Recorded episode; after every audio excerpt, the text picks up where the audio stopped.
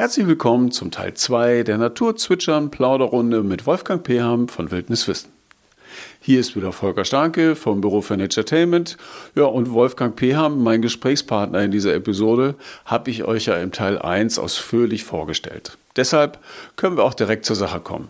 Ich wünsche euch viel Spaß beim zweiten Naturzwitschern-Teil mit Wolfgang Peham. Ich hatte einfach wahnsinniges Glück. Ich habe Glück, dass das so läuft. Ich habe Glück mit den Teamern. Irgendwann ist der erste aufgetaucht und hat gesagt, boah, das ist so cool, was du da machst, kann ich nicht mitmachen oder so. Und tatsächlich habe ich es einmal erlebt, dass einer eine Mail geschrieben hat, äh, der kein, war, war kein Kunde von uns oder Teilnehmer, der hat geschrieben, ich habe mir Ihre Seite angeguckt und Ihre Teamerseite, herzliche Gratulation. Mhm. Dann bin ich hergegangen, habe mir meine Teamerseite angeguckt und sage, ja, der Herr Mann hatte recht. also was, was heißt Teamerseite? Weil da halt so äh, besondere Charaktere die dabei Leute, sind? Ja, ja. Die, die, Leute, die halt da, da jetzt da sind und da mitmachen, das ist ja auch, ich finde das ja auch ein Glück. Da tauchen die, die verschiedensten auf und das hat sich halt so ergeben. Und äh, als ich mir die Seite angeguckt habe, hatte ich das genau dasselbe Gefühl. Ich mhm. verstehe den Mann. Mhm. Das finde ich auch so. Jetzt müssen, jetzt müssen ja nicht alle ähm, die, die, die Inhalte deiner, deiner Kurse, deiner Angebote kennen. Was macht ihr denn alles? Also was bietet ihr alles an? Ja. Äh, also es ging los, dass wir mit diesem Basisseminar, von dem ich schon erzählt habe, und da würde, würd ich sagen, das ist so wie kann ich es mir draußen gemütlich machen. Äh, das sind handwerkliche Sachen, äh, das sind äh, geistige, instinktive Sachen, wie, wie kann ich draußen mehr, mehr wahrnehmen oder so. Mhm. Und das in eine Reihe gebracht von sechs Modulen, die aufeinander aufbauen, schrägstrich sich ergänzen war dann der erste Lehrgang Wildnispädagogik. Mhm. Und äh, da bin ich 2004, 2004 habe ich damit angefangen. Ein Jahr später, als ich eigentlich vorhatte, weil ich habe mich über den Namen so aufgeregt. Wildnispädagogik geht's noch? Es hat nichts mit herkömmlicher Pädagogik zu tun. Aber warum steht es dann da, Wolfgang? Ja. Äh, auf jeden Fall, es, ich, ich habe nichts Besseres gefunden. Okay. Und bin dann halt auch mit Wildnispädagogik raus. In der Zwischenzeit habe ich mich ja schon lange beruhigt darüber. Und wir haben auch schon jede Menge äh, also es gab andere, die diesen Begriff ähm, kreiert haben. Ja. Und ähm, du hast lange überlegt, ob du in welcher Art und Weise das sinnvoll abzuändern wäre, aber dir ist auch genau. nichts Besseres eingefallen. Ganz genau. Okay. Ganz mhm. genau. Und dann war es halt draußen und jetzt haben wir jede Menge Diplomarbeiten über Wildnispädagogik, das lässt sich da einfach nicht mehr ändern. Und ich, ich, ich habe auch meinen Frieden damit, ich kann sagen, und das mache ich auch immer, wenn die Leute anrufen und mich fragen, ich sage immer, wenn ihr irgendwas über herkömmliche Pädagogik lernen wollt, dann seid ihr hier völlig falsch. Das, da gibt es davon nichts. Mhm. Das ist die Pädagogik äh, von Jäger- und Sammlerkulturen. Und damit habe ich auch äh, meinen Frieden. Es stimmt ja auch, es ist auch. Aber es ist auch Pädagogik. Ja, ja und ich, ich verliere 50 Prozent der Leute, wenn die das lesen, die finden es ja cool. Aber Pädagogik, ich will die, irgendwelchen Kindern nichts was weitergeben. Es hat damit eigentlich nichts zu tun, lässt sich nicht mehr ändern. Äh, hat sich aber rumgesprochen in der Szene inzwischen, was es eigentlich ist. Und deswegen geht das auch. Dann lief das jahrelang äh, und dann äh, kann man natürlich die Fragen, können wir nicht noch mehr machen, schon wie beim ersten Seminar eigentlich. Mhm. Und irgendwann saß ich da und da ist mir wirklich, ich weiß noch genau, das war ein, ein das kam auf einmal raus. Der ganze Lehrgang 2, der dann zwei Jahre dauert, das und wenn er das ist, dann müsste das noch und wenn man das, bam, bam, bam, bam, so war das. Mhm. Und ich habe nicht aufgehört zu schreiben, bis alles draußen war. Okay, okay. Und schon war dann dieser Teil 2 draußen und äh, dann kam auch natürlich schnell auf bei mir, jetzt haben wir sehr viel gemacht.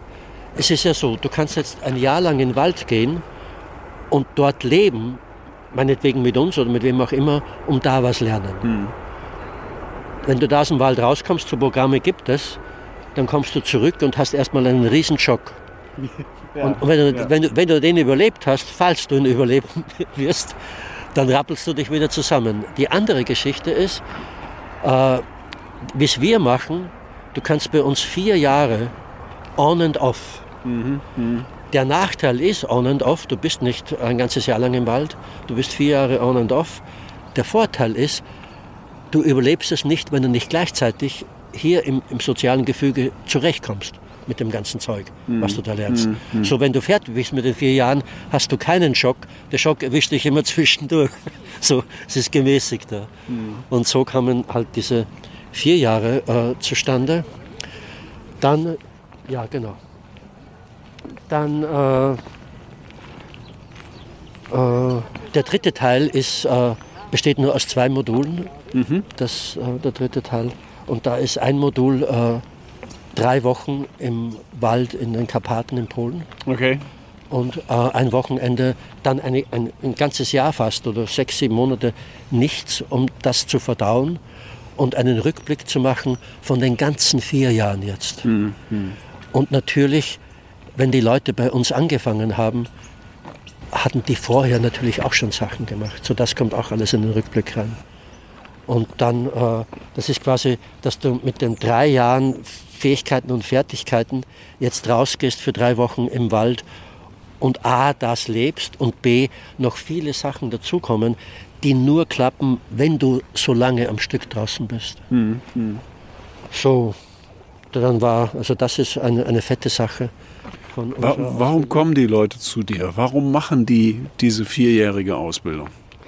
Ja, das, so, so geht das nicht wenn die zu mir kommen, haben sie keinen Schimmer, dass sie vier Jahre bleiben. und äh, das geht auch nicht. Du kannst dich auch nicht anmelden dafür, ja. weil du machst ein Jahr und dann äh, ein paar, die schon heiß sind, die sagen, ja, und kann ich mich schon anmelden für, das, für den zweiten Teil und so. Sage ich, mache erst mal den ersten Teil, weil egal was wir schreiben, die wissen nicht, worauf sie sich einlassen. Das geht auch nicht. Mhm. Und jetzt in dem ersten Jahr, da sehen sie, was sind das eigentlich für Typen und was ist das eigentlich überhaupt. Mhm. Und das brauchen wir auch, dieses Vertrauen brauchen wir auch mhm. für die nächsten Teile. Ne? Mhm. Und äh, die Frage war, was für Leute? Ähm, nee, nee. Äh, auch gerne was für Leute. Nee, also, was, was äh, nee, äh, warum machen die das? So, warum? Was machen die hinterher daraus? Äh, machen sie es auch für sich selbst, so wie du das halt ja. auch am Anfang gemacht hast, einfach um dazu zu lernen, ähm, die eigenen Eigenschaften weiterzuentwickeln? Oder warum machen sie es? Am, am, Anfang ist das verschieden. Die einen machen es für sich, sagen sie, und die anderen machen es, fürs, damit sie es weitergeben können. Sie können mhm. einen Beruf brauchen. Mhm. Beides stimmt nicht. Du kannst es nicht nur für dich alleine machen. Mhm. Und du kannst, denn wenn, wenn du es für dich alleine machst und dein Herz ist voll mit dem ganzen Zeug, unmöglich. Du, du, du quälst deine ganze Familie damit. Sind die Ersten, die es abkriegen. Und dann noch überhaupt deine ganzen Freunde und sagen, ja, ja, du musst auch hin. Und allen wird schon zu viel, wenn du wieder damit anfängst.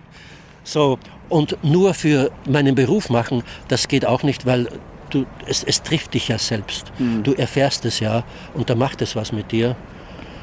Äh, wie der eine mal gesagt hat, so Sprüche merke ich mir natürlich, nach diesem Jahr, sagt er, äh, äh, zu einer Abschlussrunde, sagt er, er hätte nicht gedacht, dass ein Jahr Wildnispädagogik seine Sicht auf die letzten 10.000 Jahre völlig verändert hat. Warum er das gesagt hat, ist. Ja, weil, das zeigt ja auch, welche Verantwortung ihr habt. Ne? Ja, sind schon Erwachsene. Aber was er damit gemeint hat, was er damit treffend gesagt hat, es ist nicht nur so, dass du an die Grenze deiner, äh, deiner persönlichen Komfortzone kommst. Mhm. Nicht, weil wir es so drauf anlegen. Wir sind den nicht so. Also nicht in dem Kurs. Wir sind da schon, aber das sind ganz andere Kurse. Sondern weil es sich ergibt. Mhm. Und du kommst doch an die Grenze deiner kulturellen Komfortzone. Mhm. Das, was du gedacht hast, wie das ist oder wie sie es dir erzählt haben, stellst du da oder dort fest. Das stimmt ja gar nicht. Und jetzt stellst du es aber selber fest. Und dann sagst du, ja, okay, äh, wer bin ich schon? Oder wenn der sagt. Und dann stellst du noch zwei, dreimal fest und dann ändert sich was. Mhm. So. Mhm. Und naja. Also das sind dann, äh, zum einen sind das diese mehrjährigen, ähm, mehrjährigen Lehrgänge rund um die Wildnispädagogik. Ähm, was habt ihr sonst noch im Angebot Ja. bei Wildniswissen? Ja, ja. Äh, was ein, eine fette Sache jetzt auch geworden ist, Eine fette Sache. eine fette Sache, das ist Spurenlesen. Ja. Äh, ich war schon immer fasziniert von dieser Geschichte und ich war natürlich auch dann der Erste von uns, der in Amerika angefangen hat, da was zu lernen und was ich dann zurückgebracht habe und dann auch damit ein bisschen rausgegangen bin. Und dann schickt mir Matthias, einer von unseren Leuten, einen Artikel in Geo über Cybertracker. Die Überschrift war Cybertracker. Und ich sitze da völlig vorurteilsfrei und denke mir, was wollen denn diese Computerfuzis mit meinen Spuren? also, was tatsächlich da lief, ist, es gibt einen Mann namens Louis Liebenberg, den gibt es ja noch immer, ein Südafrikaner, der viel mit den Buschmann abhing, weil die ja dort äh, ohne Ende zu Hause sind. Mhm. Afrika. Äh, bitte? Afrika? Afrika, ja, sorry. Südafrika. Jetzt im Staat Südafrika, er ist Südafrikaner. Und er gesehen hat, dass äh, das exzellente Spurenleser sind. Und in Süd, im südlichen Afrika, in der ganzen Safari-Industrie, brauchst du gute Spurenleser. Und, äh, Um vielversprechende Sichtungen zu haben. Genau. Und äh, was er gesehen hat, ist, dass viele von denen aber Analphabeten sind. Die können nicht lesen und schreiben. Jetzt hat er einen, ein, ein Pro Computerprogramm entwickelt, das er in einen Handhold reintut und dann laufen die rum. Die, da ist jetzt keine Schrift, sondern die Tiere sind in Bildchen. Und sie, sie tracken und geben dann ein und du hast eine äh, Antenne, GPS und dann gibst du das rüber in deinen äh, PC und dann, dann legst du eine Karte drunter und dann hast du völlig, wo die Tiere rumlaufen und die können ihr Wissen gut verwenden, die kriegen wieder Jobs dadurch und so weiter. Ja. So, ja. da war ein Artikel da drin. Und ich lese den und denke mir, boah, das ist ja völlig cool. Und äh, gleichzeitig war ich ein paar Mal selber wieder in Amerika, um noch mehr Spuren lesen, habe mich selber hier mehr interessiert, bin mehr rausgegangen. Und äh, dieser Louis Liebenberg hat dann gesehen, äh, dass die, die, die Safari-Industrie, weil sie Spurenleser braucht, die brauchen einen, einen, einen Beweis, dass der Spuren lesen kann. Und er hat sich eine, ein Prüfungsszenario ausgedacht für Fährtenleser. Und wenn du auf den seine Webseite gehst, da siehst du, er hat die eingeteilt von Level ganz unten, Anfänger, bis Master. Und beschreibt genau die Qualitäten, was der Spurenleser drauf haben muss, der Spurenleser, der Spurenleser, der Spurenleser. Ich Das lese hat, das, er auch, das hat er auch in Abstimmung mit den Buschmännern hat er das entwickelt? überhaupt nicht. Überhaupt nicht. Überhaupt okay. nicht. Der hat das entwickelt. Die Bushes waren froh, dass sie dadurch Jobs kriegen können und so. Das war auch seine, seine Angelegenheit. Also das wollte er. Er hält sehr viel von diesen Leuten. Sein, sein Spurenbuch steht oben drüber, glaube ich, Tracking. Und, und drunter steht, das hat, mich auch, das hat mir auch gefallen.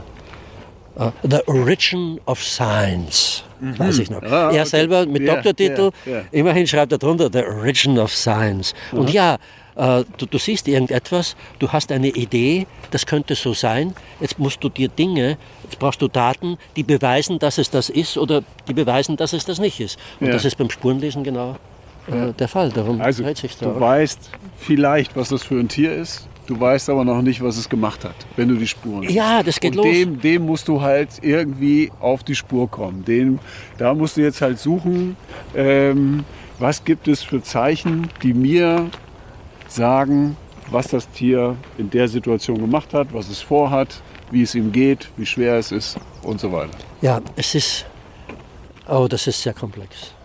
Weil Das glaube ich, Wolfgang. Weil wenn wir auf was schauen, wir, jede zwei Menschen sehen da andere Dinge. Was wir sehen, hat nichts mit unserer Sehkraft zu tun, sondern mit dem, was wir für Glaubensmuster haben und wie wir gerade drauf sind. So, wir schauen auf etwas und das sind völlig andere Dinge. Wir machen so Spiele mit, äh, einmal war das mit einer, wir arbeiten auch mit Schulen viel. Und da war das ganze Lehrerkolleg und wir wollten ihnen ein bisschen zeigen, äh, was wir denn machen. Das war auch schon eine Frage wie von dir. Ja. Und da weil wir da keine Spuren gefunden haben, haben wir das am Tisch gemacht mit Gegenständen. Wir haben Gegenstände auf dem Tisch gehabt, dann haben wir ein Tuch drüber gelegt, dann, haben wir, dann standen die alle da, dann haben wir das Tuch weggenommen und wieder drauf gemacht. Und dann war die Frage, was hast du denn gesehen? Und natürlich haben nicht alle alles da gesehen. Das, das war fast zu erwarten. Ja, ja. Aber es gab genügend Leute, die haben da was gesehen, was gar nicht da war. Ja, genau. Achte nicht auf den blauen Elefanten. Und der, der Direktor und, und ich sage und wir sagen, das ist völlig klar, das ist normal, Leute. Ihr seid völlig, das stimmt alles. Und der Direktor sagt, ja, ja, ja, ja, Wolfgang, aber, aber ich habe hier Lehrer, die sehen auf dem Tisch etwas, was gar nicht da ist. Äh, das kommt daher, weil wir, wir, wir sind sehr deterministisch mit, auch mit unserer Sprache. Das ist so und das ist so und das ist so. Mhm. mhm. Und gerade beim Spurenlesen wirst du da demütiger. Du bist hinterher und sagst, oh, okay, äh, 14 keine Kralle, 14 keine Krallen, katzenartig, katzenartig, okay. Jetzt geht's weiter, bumm, eine Kralle, ja leck mich. Hier keine Kralle, Kralle. Kralle, boah, jetzt achte ich natürlich drauf, sehe ich irgendwie noch eine Kralle. Okay, tatsächlich, das Tier hat Krallen. Mhm. Katzenartige weg, jetzt sind wir bei Hundeartigen. Und bam, Hunde, bam, bam, bam, was könnte es sein? Das oder das? Eine fünfte Zehe, ich so. Ja, das meine ich, so kann es dir gehen. Ja. Und da wirst du, bist du vorsichtig im genau sagen, aha, das kann nur das sein. Ja, ja. ja. Ähm, du meintest äh, eben, das ist äh, ähm, was ganz Fettes gerade. Ja. Ähm, ne, die Leute haben richtig Bock auf Spurenlesen. Ähm, das meinte ich, das ist eine Sache von Fett. Die andere Sache von Fett ist, wie wir da eingetaucht sind. Okay. Und damit meine ich, von denen ich erzählt habe, vom Louis, der hat dann dieses Prüfungssystem äh, gehabt und da war mir eh schon klar, das wollte ich auf jeden Fall machen. Ich will mich auf jeden Fall prüfen lassen. Mhm. Und dann gingen wieder Jahre vorbei. Und dann habe ich gesehen bei seinen, er hat die ganzen Namen aufgeführt, wen er alle geprüft hat. Und das sind meistens äh, schwarze Namen, also Buschmann oder Herrero oder solche Leute, aber auch äh, Afrikaans-Namen von, von den holländischen Leuten. Ja. Und dann sehe ich einen Namen, denke der passt da überhaupt nicht rein. Und tatsächlich, das war ein Ami. Und dann habe ich gesehen, den Ami kennt ein Lehrer von mir, den ich in Amerika habe, die sind sogar bekannt. Ja. Die haben schon mal zusammen einen Spurenlesen-Workshop gemacht, eine Woche sonst irgendwo. Und dieser Ami ist dann, war dann der, der sich unten hat prüfen lassen. Und der hat diese ganze Art und Weise des, dieses Prüfens nach Amerika gebracht. Und ich habe dann das gesehen und habe gesagt, okay, das will ich hier haben. Ich, ich will das hier haben, ich will mich erstmal prüfen lassen und dann lade ich die, diese Prüfer ein. Und das sind schlussendlich die besten Spurenleser auf der Welt, die sich zeigen. Mhm. Da gibt es bestimmt viele andere irgendwo, die, die keiner kennt, die sich mhm. zeigen. Mhm. Und ich habe das gemacht. Wir haben die eingeladen. Da jetzt Amerika uns näher war als Afrika, äh, ist das über die Amis gelaufen. Und den, ich habe gesagt, der eine ist ein Freund von einem, den ich in Amerika kenne. Und so ist das halt dann gelaufen, dass die dann hier waren, die haben wir eingeladen, äh, damit sie uns prüfen. Mhm. Ich habe das nicht ausgeschrieben, das waren nur Leute von der Wildnisschule und die waren zu zweit da, die machen das immer zu zweit und wir waren zehn Leute von uns und haben uns da prüfen lassen und das war richtig gut. Ich war richtig heiß, denn mich hat noch nie jemand geprüft. Ich hatte keinen Schimmer, was ich sehe, was ich nicht sehe und so. Und die waren sehr zufrieden mit uns. Wir, wir haben auch gut abgeschnitten.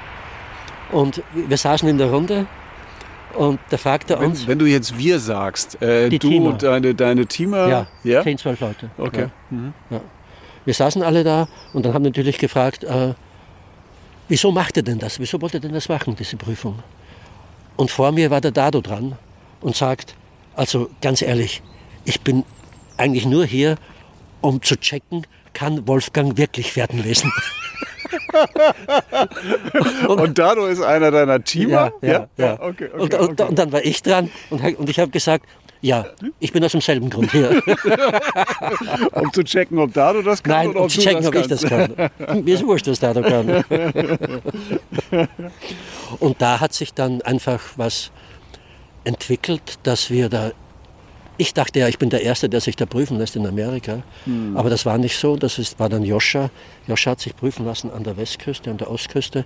Ich sage das deswegen, weil es da verschiedene Tiere gibt. Der Fuchs im Osten sieht anders aus wie der im Westen. Das Land ist so groß, dass die Tiere auch verschieden groß sind und so weiter. Auf jeden Fall ist Joscha der Mann geworden, der sich da am meisten reinhängt. Joscha, kann ich locker behaupten, ist der beste Fährtenleser, den wir haben in Deutschland. Obwohl es auch andere wilde Schulen gibt, die, die gute Leute haben. Aber das ist, der hat sich da so reingehängt und das meine ich mit, mit Fett. Dann kam dazu, dass sie äh, einen Wolf geschossen haben irgendwo. Äh, Lüneburg oder weiß ich nicht mehr. Mhm. Vergessen. Lüneburger Heide? Oder ist, ist, ist, schon länger her. Das ist jetzt mhm. vielleicht zehn Jahre her. Auf jeden Fall, wir haben ja Wölfe. Mhm. Und, und die kamen rüber über, über den Fluss.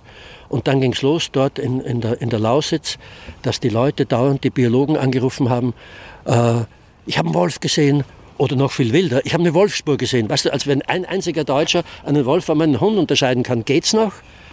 Und da gab es zwei Frauen, die, ich, die eine habe ich schon früher kennengelernt, die Gesa Kluth. Äh, die, waren, die sind zuständig für das Volksmonitoring in der Lausitz. Und äh, dann war uns klar, den zwei Frauen und mir, äh, wir müssen was machen, oder mehr, vielmehr gesagt, die müssen was machen, damit sie die Leute aufklären, damit sie eine Chance haben, sie, dass sie was erkennen können. Schlussendlich haben wir uns einen Lehrgang ausgedacht für Wolfsbetreuer. Heute hat sich das, Wolf, das Wort Wolfsbetreuer eingebürgert. Das siehst du auch in Hannover in der Zeitung mhm. manchmal und so. So. Das sind die Leute, die bei uns in diesen Lehrgängen waren.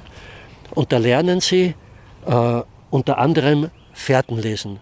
Und speziell auch, was Wolf und Hund betrifft mhm. und so. Naja, und das machen wir jetzt auch schon zehn Jahre. Und da hat mich der eine oder andere auch schon mal halt meinen Namen gehört. Auf jeden Fall haben sie irgendwo einen Wolf geschossen bei einer Treibjagd.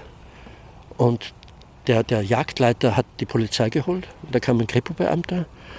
Und der eine Jäger, der da dabei war, der war gerade bei mir in dieser Schulung. Hm. Und dann ging es darum, äh, wegen den Pferden oder irgendwas. Und da hat er gesagt, ruf doch mal den Pehermann. Und ich war nicht zu Hause. Und äh, ich glaube, zwei Tage war ich nicht da. Mein Telefon war voll. Ich glaube, viermal die Polizei. Und ich denke gleich beim ersten Mal, oh Scheiße, der Joshua oder irgendwer. Was ist denn da wieder? Aber nein, der wollte mich sprechen, ob ich ihm nicht helfen kann in Bezug auf Pferden, was da passiert ist. Mhm. Und dann bin ich dorthin. Und also ob es da jetzt noch mehr Wölfe gibt zum Beispiel? Nein, oder was? Äh, die, die, das Ding war, die Jäger haben, der, der Schütze hat behauptet, der Wolf hat sich übers Feld geschleppt und deswegen musste er ihn erlösen. Mm, okay. Und er also wollte er wäre schon verletzt gewesen ja, oder sowas. Ja. Hm. Und er wollte, der, der Polizist wollte wissen von mir, ob ich das in den Spuren lesen kann, dass das stimmt, was der sagt. Mhm. Und jetzt bin ich dahin und das Wetter war kalt, deswegen waren die Spuren noch alle super gut da. Und ich habe gleich gesehen, dass der auf drei Beinen gelaufen ist. Und das, das wusste der Polizist auch schon, weil äh, die haben ja den Wolf gefunden und äh, der eine Vorderlauf war angeschossen. So, der ist auf drei Beinen gelaufen. Aber du kennst das ja, wenn ein Hund drei Beine hat, der wetzt dahin. Wenn du dich nicht auskennst, vom Weiben hast du keinen Schimmer, ob mhm. der drei oder vier mhm. Beine hat. Ja, ja, stimmt, und ja, es, ist, ja. es ist weit entfernt. Er schleppt sich übers Feld. Ne? So.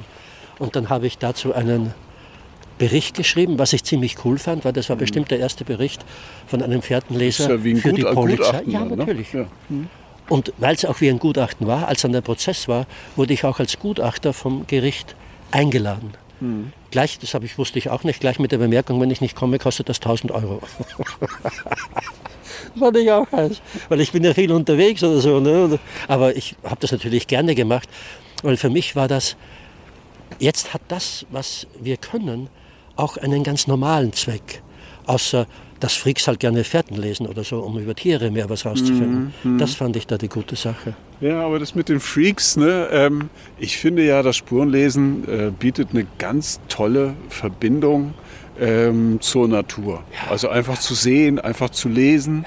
Wer war denn jetzt hier letzte Nacht unterwegs? Was ist denn hier? Na, wir waren letzte Woche waren wir im Saupark ähm, bei Springe. Ja. Und ähm, wenn mir nicht alles täuscht, haben wir da Luckspuren gesehen. Ja. Ne? Ähm, und das äh, erzeugt ein gewaltiges Kribbeln, ja, ne? äh, ja, wenn du dir überlegst, da war, also es dürfte eigentlich nicht allzu lange her gewesen sein, ähm, da ist da ein Luchs lang gelaufen. Ne? Wie großartig ist das denn? Ne? Und ähm, da muss man, glaube ich, gar nicht so freakig drauf sein. Nein. Ne? Sondern, ich, äh, ich meine halt nur die, die die, mit, mit Freak meine ich, die, die begeistert sind sowieso. Ja, ne? ja. Hier hat es mal eine ganz normale, einen ganz, ganz normalen Sinn auch gehabt. Ja. Ne? Ja. Naja, und beim, beim, bei diesen äh, Volksbetreuerschulungen ist es immerhin dann auch so geworden, dass heute äh, es, äh, weiß nicht, Gesetz kann man nicht sagen, aber dass es ein Punkt ist, wenn ein Fährtenleser eine Wolfsfährte erkennt, dass das ein Nachweis, ein, ein, wenn du so willst, wissenschaftlicher Nachweis für die Anwesenheit eines Wolfs ist. Ja. Nicht C1, C1 ist, du siehst den Wolf Ja. oder, oder du hast Losung gefunden und eingeschickt, aber C2-Nachweis. Nicht von jedem, sondern von einem, der das halt drauf hat. Und das ist auch wieder eine, eine Aufwertung fürs Pferdenlesen und das ist eine schöne Geschichte. Und wenn du wir sind immer nach, nach Estland gefahren. Die Gesa hat in Estland ihre Diplomarbeit geschrieben, diese Biologin. Und als sie damals noch äh, arbeitslos war und wir uns getroffen haben, habe ich gesagt, lass uns doch nach Estland zu deinen Wölfen fahren im Winter. Wir machen Spurenlesen und ich nehme ein paar Leute mit und du verdienst ein bisschen was und ist doch cool, oder? So ging das eigentlich mit der, mit der Gesa äh, los. Und das macht ihr eigentlich immer noch, oder? Und nein, das haben wir dann aufgehört. Okay. Aus zwei Gründen. Die Gesa hatte dann doch nicht mehr so viel. Die, die, diese Leute, die Gesa und die Ilka, die das angefangen haben, das Wolfsbüro Lupus, das sind zwei Frauen, die haben Wissen über Wolf zusammengetragen, was es davor in Deutschland noch nie irgendwo gegeben hat. Ich bin völlig fasziniert, wie, wie gut wir heute über freilebende Wölfe Bescheid wissen. Und ich sage das deswegen freilebende Wölfe, weil die Forschungen bis dahin, Herr Ziemen und andere Wissenschaftler, haben immer an domestizierten, an gefangenen Wölfen gearbeitet. Okay. Und das kannst du nicht vergleichen. Das eine hat mit dem anderen. Wenn du glaubst, dass du, wenn du Wölfe in Gefangenschaft studierst, äh, dass du dann was über Wölfe weißt, wie sie frei leben, keine Chance. Wo haben die beiden das Wissen denn herbekommen? Hier von unseren Wölfen. Die haben beobachtet. Ja, hier von unseren Wölfen. Ah, okay. Die, die, äh, die Gesa, der Freund von der Gesa ist der Basti, der ist auch Biologe.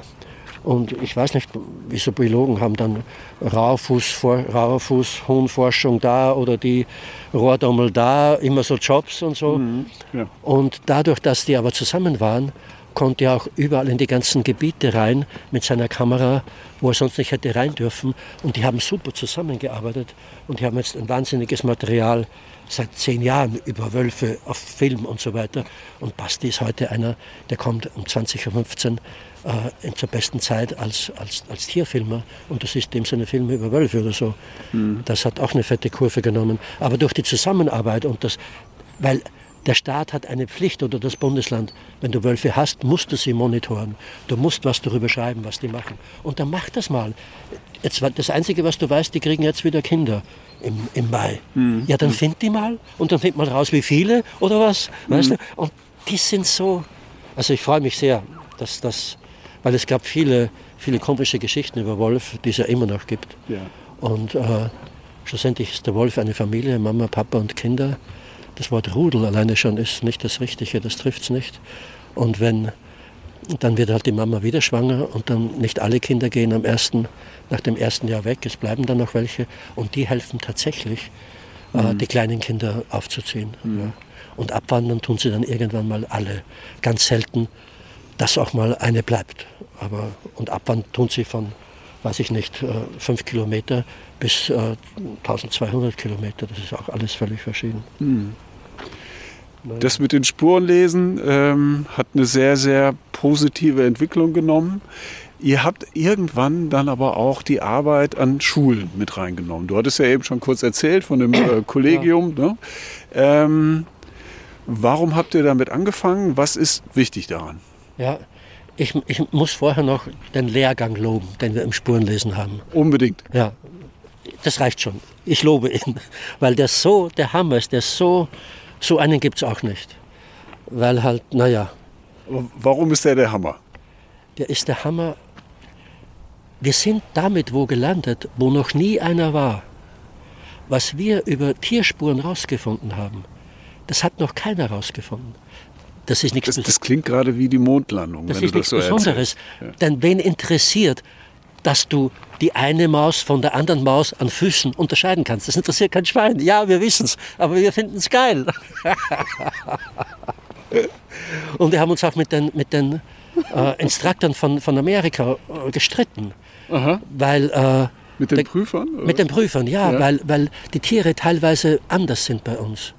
Die haben auch kleines Wiesel, großes Wiesel und das und das und das. Aber die Größen sind teilweise anders. Mhm. Wir haben festgestellt, dass selbst die Größen zwischen Großbritannien und Kontinentaleuropa bei manchen Tieren anders sind. Mhm. Und da sind wir über die Füße. Nee, das ist ein großes, nee, das ist ein kleines. Und so, so ging es daher. Aber geringfügige Unterschiede. Ja, aber so, Zwischen- da, so aber dass schon- es zum Streiten wurde. Okay, Ja. okay. Aha. Und äh, Joscha hat dermaßen viel, viel Informationen von allen möglichen Leuten eingeholt. Das hat auch damit zu tun, dass er seit fünf Jahren jetzt dran sitzt, ein, ein super Spurenbuch zu schreiben. Wenn das rauskommt, wird das Standard. Aber er hatte schon eins rausgegeben, Hä? oder? Nein. Er hatte? Ne? Nein. Ne? Er wird auch nie mehr eins, das reicht ihm. der wusste nicht, was da auf ihn zukommt. Und der Verlag wusste es auch nicht. Aber Okay. nein, das ist so viel detailliertes Wissen, denn es ist ja nicht nur Fußspur. Es gibt ja ganz viele Spuren. Du findest einen Schädel, je nachdem, wie der aussieht. Ob das so einen dicken Kamm hat oder nicht, dann weißt du, wie die Muskeln sind, dann weißt du, ach, das ist. Ich hatte nur irgendwo gelesen, da war äh, Joscha Grölms, heißt er, ne? Ja, Ähm, war bei einer Prüfung und sie mussten äh, Dammwild äh, durch einen Wald verfolgen. Ja. Und ähm, dann mussten sie die Spur auch über eine Laubschicht, über, ne, über Ja. eine längere Laubschicht mussten sie die Spuren verfolgen. Und das finde ich ja total faszinierend, Ja. dass das überhaupt geht. Ne? Ja, das ist diese Prüfungen, der, der Louis Liebenberg hat das auch aufgeteilt. Es gibt eine Prüfung in Track and Sign. Das ist äh, die Fußabdrücke und Fraßspuren und sowas. Und es gibt eine eigene Prüfung in Trailing. Ein Tier über lange Strecke verfolgen. Okay. Und da kriegst du, da kriegst du Punkte abgezogen, wenn du dauernd auf eine Fußspur guckst. So blöd das klingt. Okay. Ja, okay. du, du musst in die Weite gucken. Und, und natürlich bei, bei, bei Laub, da siehst du keine Fußspuren, aber du siehst, weil er da gelaufen ist, dass sich das Laub gedreht hat und du siehst, das eine ist nass und das andere ist und und und. und. und. Aber du hast recht. Deswegen sage ich ja, das ist fett. Und wir haben dieses Jahr angefangen, das allererste Mal auch einen Lehrgang in Trailing zu machen. Da könnten wir aber nur sechs Leute nehmen, weil äh, das ist, ja, das geht nicht mit mehreren Leuten. Macht ja nichts, aber es ist auch eine tolle Sache.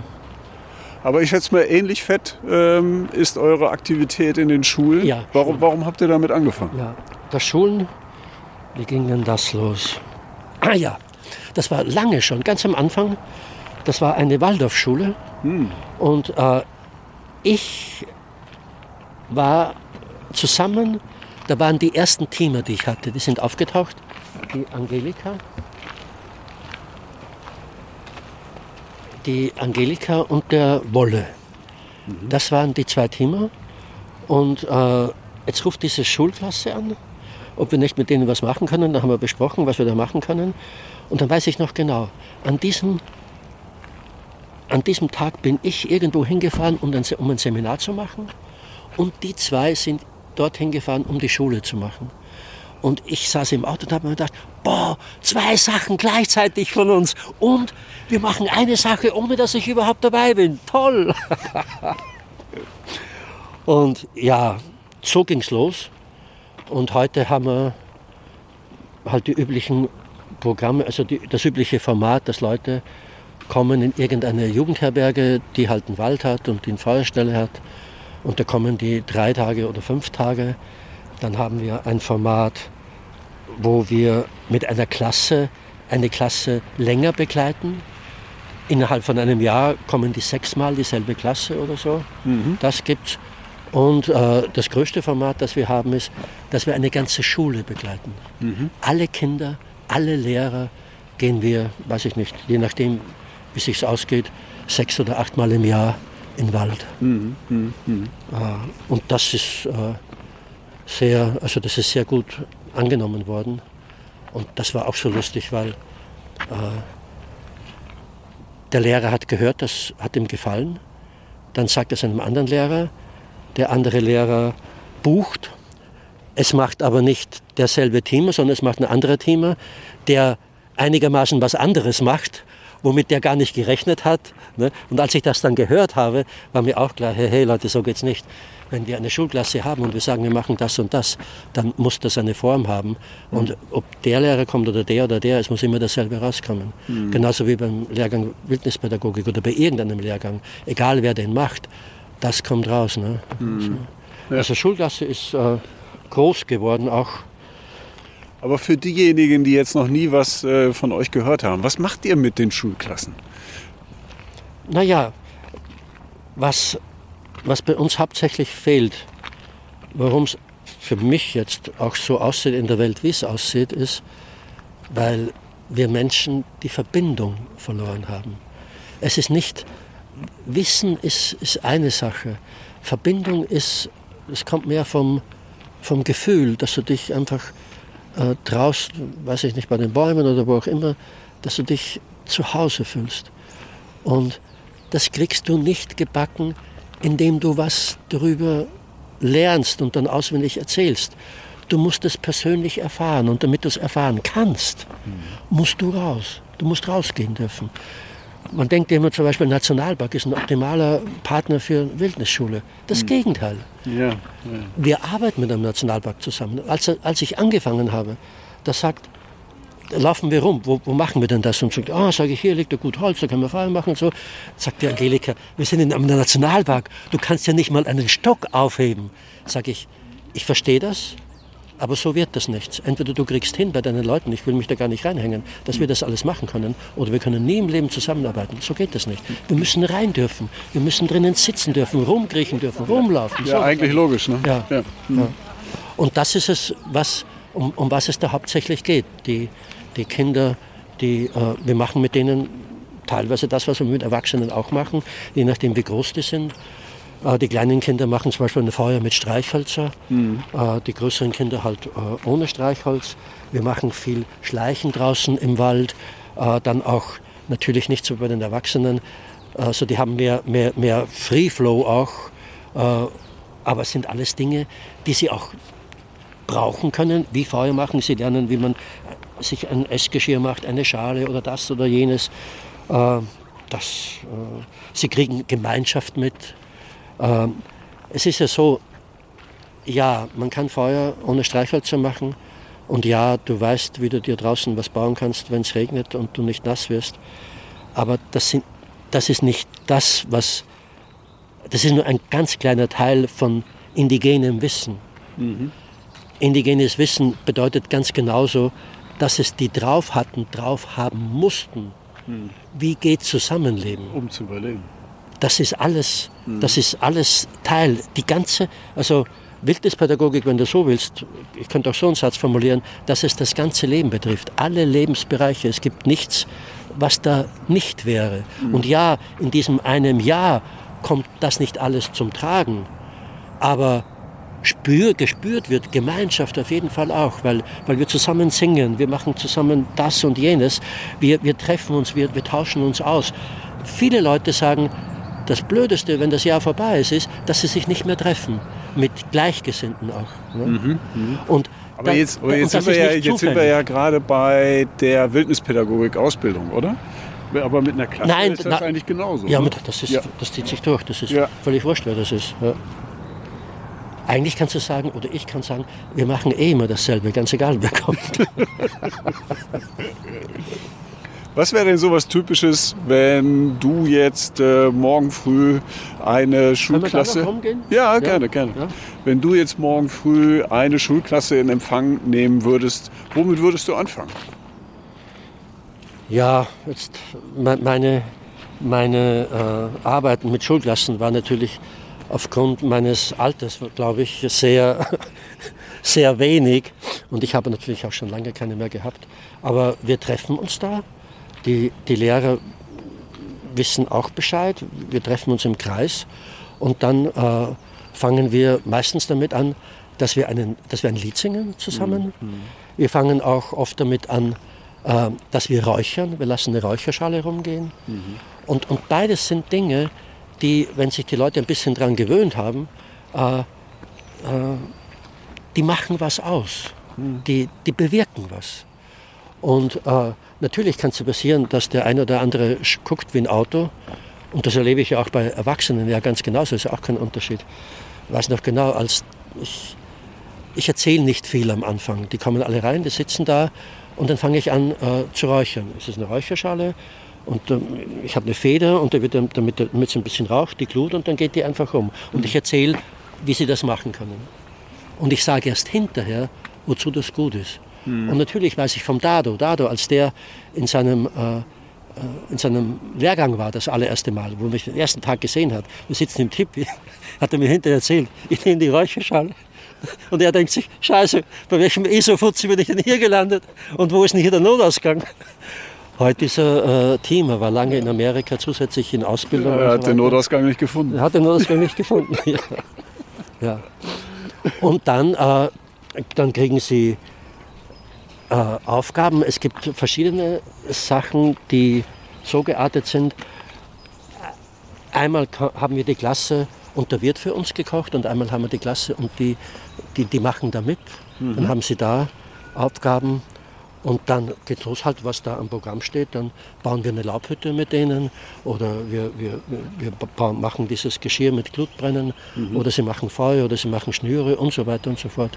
Eigentlich alles diese Fähigkeiten und Fertigkeiten, wo sie mit den Händen ein bisschen was machen, wo sie sehen, dass sie, äh, dass sie das auch können, wo sie auch sehen, scheiße, jetzt geht's nicht. Mhm. Äh, da lernen sie Ausdauer und ich gleich auf. Alles Mögliche ist da einfach dabei. Ne? Und, und Sie kriegen auch Zeit in der Natur, oder? Das ist alles nur draußen, ganz mhm. genau. Mhm. Ja, und natürlich kommt Schleichen immer toll an und so.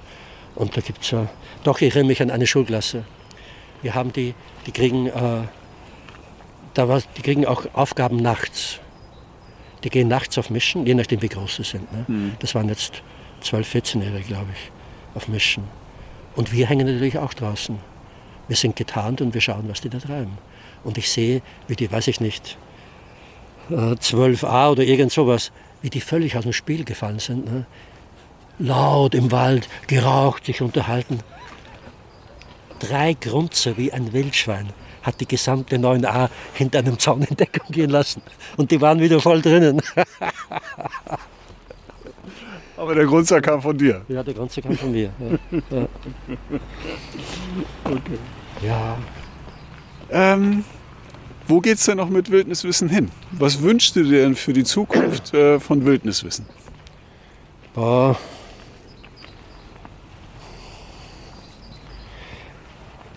Ich denke ja nicht so strategisch. Ja, äh, vielleicht hast du ja trotzdem einen Wunsch. Ja, ja, nee, bei mir geht es immer so, äh, wonach ist mir denn? Ja. Und ich kenne es nur von mir. Wo es mit Wildniswissen hingeht, in der Zwischenzeit sind wir ja mehr, mehrere, es sind auch mehrere an der Firma beteiligt. Joscha ist beteiligt, Matthias. Und äh, eins ist sicher, und das war ja auch Zufall, wenn ich aufhöre oder wenn ich sterbe oder beides, äh, wird das weitergehen. Nicht, das hat sich so ergeben. Also nicht, weil das mein Plan war, das hat sich so ergeben. Aber trotzdem ein gutes Gefühl, ne? Ja, ja. ja. Und äh, wir haben natürlich noch viele Sachen, die, mit denen wir noch nicht draußen sind. Das mhm. plagt uns und äh, plagen ist zu viel. Aber gerade Joscha und ich, wir sind zwei Leute, wir können uns schnell begeistern und wir sind gut im Umsetzen. Mhm. Begeisterung, umsetzen, ist es draußen, und dann schon wieder Begeisterung und umsetzen. Wir sind beide nicht gut äh, im, im, äh, Im Reflektieren und, und das okay. und so. Ja. ja, ja. Wir sind komplett schlecht, irgendwas zu beschreiben, irgendwie mal ein Video zu machen oder sonst irgendetwas, um zu zeigen, was wir denn haben. Wir, wir haben keine Zeit dafür. Wonach riecht's denn? Ja. Das scheint irgendeine Küche zu sein. Ja. Naja, äh, aber trotzdem sind noch viele äh, Sachen da, mit denen wir noch nicht draußen sind. Trailing war jetzt eine Sache, mit denen mit dem Trailing-Lehrgang haben wir dieses Jahr angefangen. Einmal, weil das dran war und zum anderen, weil Jörn, äh, Joscha auch, aber Jörn ist auch einer, der ein wahnsinnig guter Trailer ist, weil er sein halbes Leben schon draußen mit dem Hund im Wald rumläuft. Ja. Und äh, ja, und die haben sich ja alle durch diese Cybertracker-Firma International äh, evaluieren lassen. Da kannst du dich prüfen lassen und dann kriegst du ein Zertifikat, du bist ein Trecker so und so oder so und so oder so und so. Und Joscha ist jetzt der Erste geworden, ist der Erste und Einzige in Deutschland, der Evaluierer ist. Der darf für Cybertracker International Leute hier evaluieren und denen ein Zertifikat von dieser Cybertracker International ausstellen. Okay. Und natürlich stellen wir, auch wenn du jetzt den Lehrgang gemacht hast von Fährtenlesen, auch ein Zertifikat aus. Und die Prüfung, die wir machen, ist identisch mit der Prüfung, wie sie Cybertracker macht. Mhm. Ähm, so, Trailing ist eine andere Geschichte, habe ich ja erzählt. Und da sind Jörn und äh, äh, Joscha bei den, äh, bei den Prüfungen, wo sie sich haben evaluieren lassen, auch ganz vorn. Aber auch andere. Mhm. Teilweise von unseren Schülern, die auch völlig gut geworden sind. Und da, wir haben da zwei, drei, vier Leute, die sind richtig äh, fit im Spurenlesen. Ich bin, wie, wie, wie alles, du kannst nicht andauernd gut sein, wenn du es nicht dauernd machst. Mhm. Und ich war beim Spurenlesen vor drei, vier Jahren wesentlich besser bestimmt als heute. Mhm. Regt mich nicht auf. Ich habe andere Sachen zu tun und wenn ja, ich, wenn ich ja, da wieder besser ja, werden will, dann gehe ich da wieder rein. Kein Problem. So, äh, dann ist etwas in unser, unsere Welt gekommen. Joscha und ich sind seit einiger Zeit äh, in Ausbildung bei einem Mann in Amerika, der ist, äh, wollte ich schon sagen, halbweise, äh, Halbindianer. Ja. Der, sein Name ist Brechtel. Das ist eigentlich ein, ein bayerischer oder österreichischer Schweizer Name. Und äh, seine Mama war Ojibwa oder auf jeden Fall eine kanadische Indianerin. Und diese Mama, die war die allererste Lehrerin für Englisch auf einem Reservat in Neumexiko. Mhm. Und das Kind war halt dabei. Und so ist er in einer Sprache aufgewachsen, in einer, äh, mit, mit, deren indigenen Sprache aufgewachsen, was, was sehr von Vorteil ist, weil alle indigenen Sprachen völlig anders sind wie westliche Sprachen. Und weil Sprache aber deine Wahrnehmung prägt, mhm. Sprache, Sprache ist eine, eine vollkommen interessante Sache. Wie auch immer. So der ist, war dann in diesen beiden Welten und, und der Mann äh, beim, beim, bei der Einreise fragen die mich immer in, in Amerika, äh, was machen Sie denn hier? Ja. Und ich sage, ich gehe auf einen Kurs. Und was ist der Kurs? Und ich sage immer, äh, das ist äh, Musik und, und, und Geschichte. Und ungefähr so könnte ich das beschreiben. Den Mann interessiert genau das, was mich schon seit einigen Jahren interessiert. Wieso ist es denn so, wie es jetzt ist? Ja. Und wer hat damit angefangen? Und wann haben wir damit angefangen? Also. Naja, und eine Sache, jetzt komme ich zum Punkt, eine Sache, die der auch drauf hat, ist, äh, mein Ausdruck wäre das ist ein junger Erdenbewohner gerade, ne? den, den man im Hintergrund kreischen hört. Ja, genau. ja, ja. nicht, das sind nicht wir, genau. Ja, ja. Wir sind noch nicht so weit. Äh, der aufgrund seines Aufwachsens und was er dann in seinem Leben gemacht hat, äh, weiß er sehr viel über, ich sage mal, nachhaltige Landwirtschaft, aber mhm. Mhm. präziser wäre spirituelle Landwirtschaft. Okay. Dass die das, äh, wie ich das erklären will, da habe ich, da gibt es zwei Leute, einen Deutschen und einen Ami, die haben ein Buch über die Hopi geschrieben. Die Hopi sind ein kleiner Stamm mhm. in Arizona, haben sie ihr Reservat in der Mitte, Mitte vom Navajo-Reservat. Mhm. Mhm. Und die wohnen da schon ein paar tausend Jahre und das sind Maisbauern. Und wenn du in das Land kommst, ich war da, glaubst du nicht, dass dort was wachsen kann. Mhm. Es ist Wüste. Und die zwei Leute, diese zwei Autoren beschreiben in ihrem Buch, wenn man die Hopi fragt, wieso dort was wächst, dann sagen sie, weil sie ihre Zeremonien machen. Mhm. Und als Nachsatz schreiben die zwei, beide mit ihrem Doktortitel, schreiben, und eine andere, eine andere Möglichkeit können wir leider nicht anbieten. Und ja. Also es gibt eigentlich keinen direkten Grund dafür, dass da was wächst. Ja. Ja. Und wir Menschen, wie soll ich sagen, wir haben schon äh, Fähigkeiten, uns äh, was vorzustellen, Bilder zu kreieren, geistige Bilder. Und das hat Auswirkungen. Mhm. Völlig wurscht auf was. Und äh, wenn du so aufwächst, wenn du das gar nicht anders kennst, dann ist das für dich eh normal. Ja, und wenn du ja. das nicht kennst, dann denkst du halt, die spinnen oder du wunderst dich. Ja. So, warum ich das erzähle, schlussendlich äh, sind wir einigermaßen begeistert von dem, was wir da alles lernen. Mhm.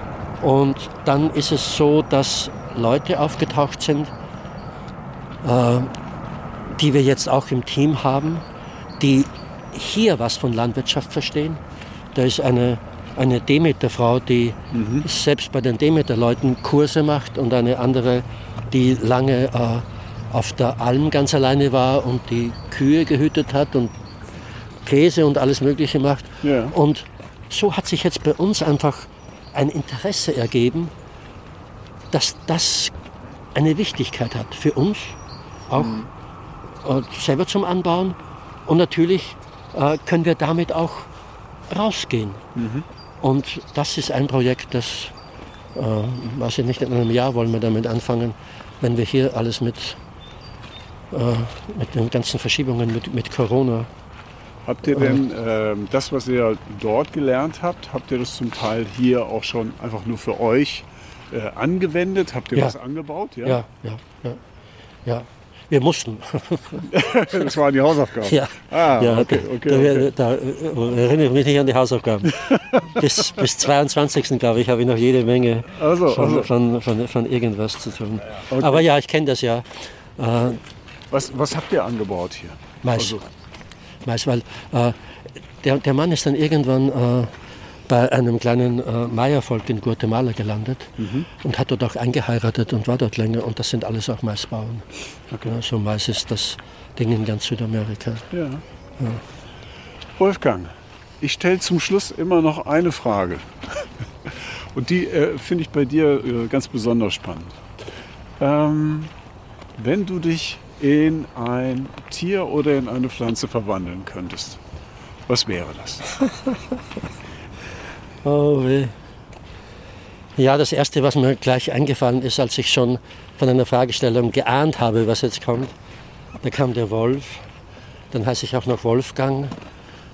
Dann äh, habe ich in, äh, in, in, in Kanada sehe ich jeden Tag Wolfspuren. Ja.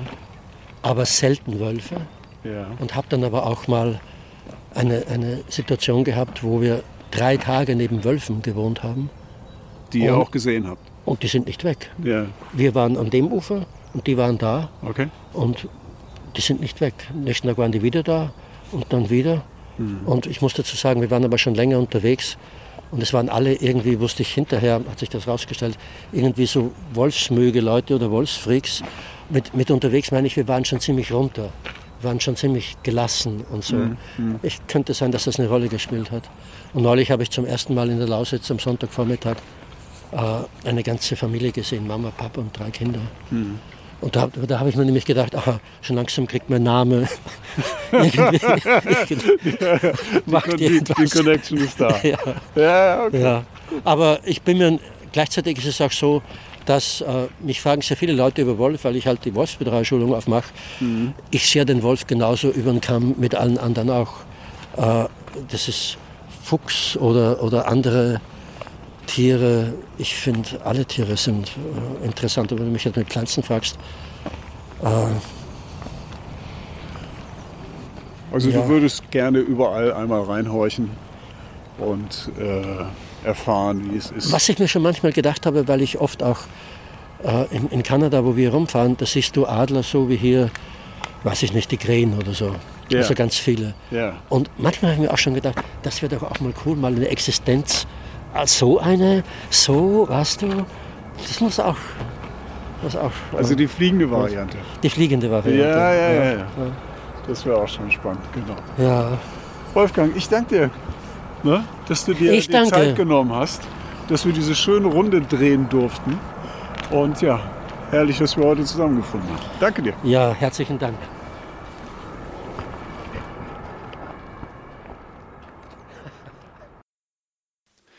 Vielen Dank, dass ihr euch die Zeit genommen habt, um bei Naturzwitschern reinzuhören.